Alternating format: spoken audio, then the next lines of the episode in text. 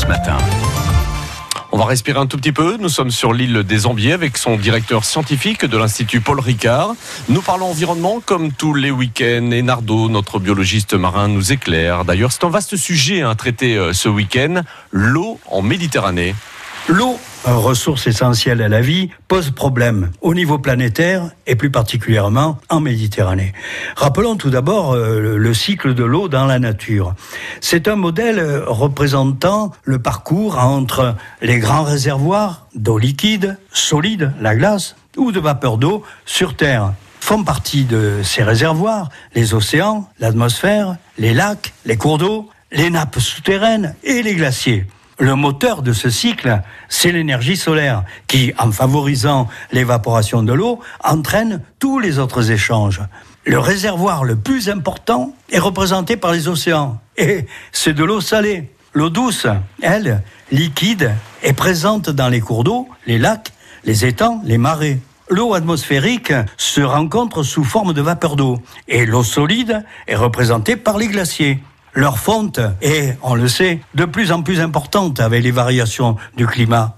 Et il faut savoir que la masse d'eau de la planète est à peu près toujours la même. Elle est de l'ordre de 1400 millions de kilomètres cubes. Elle est recyclée sans cesse depuis 3 milliards d'années. L'eau que nous consommons a été pissée par les diplodocus. Alors quel est le bilan euh, de l'eau en Méditerranée, Nardo?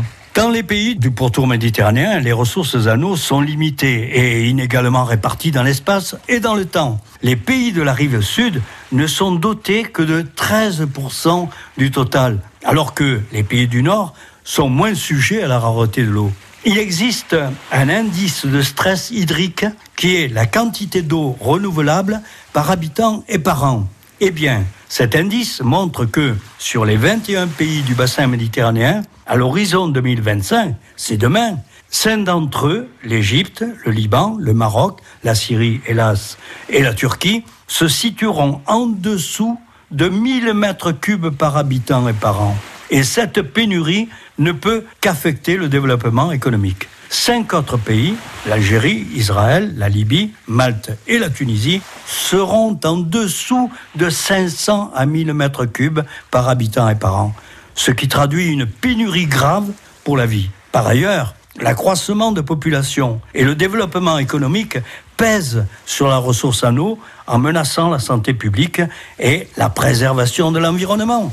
Nous verrons demain ce que l'on peut faire face à de tels problèmes. Nardo Vicente, notre biologiste marin, réécouté sur francebleu.fr. À demain, Nardo.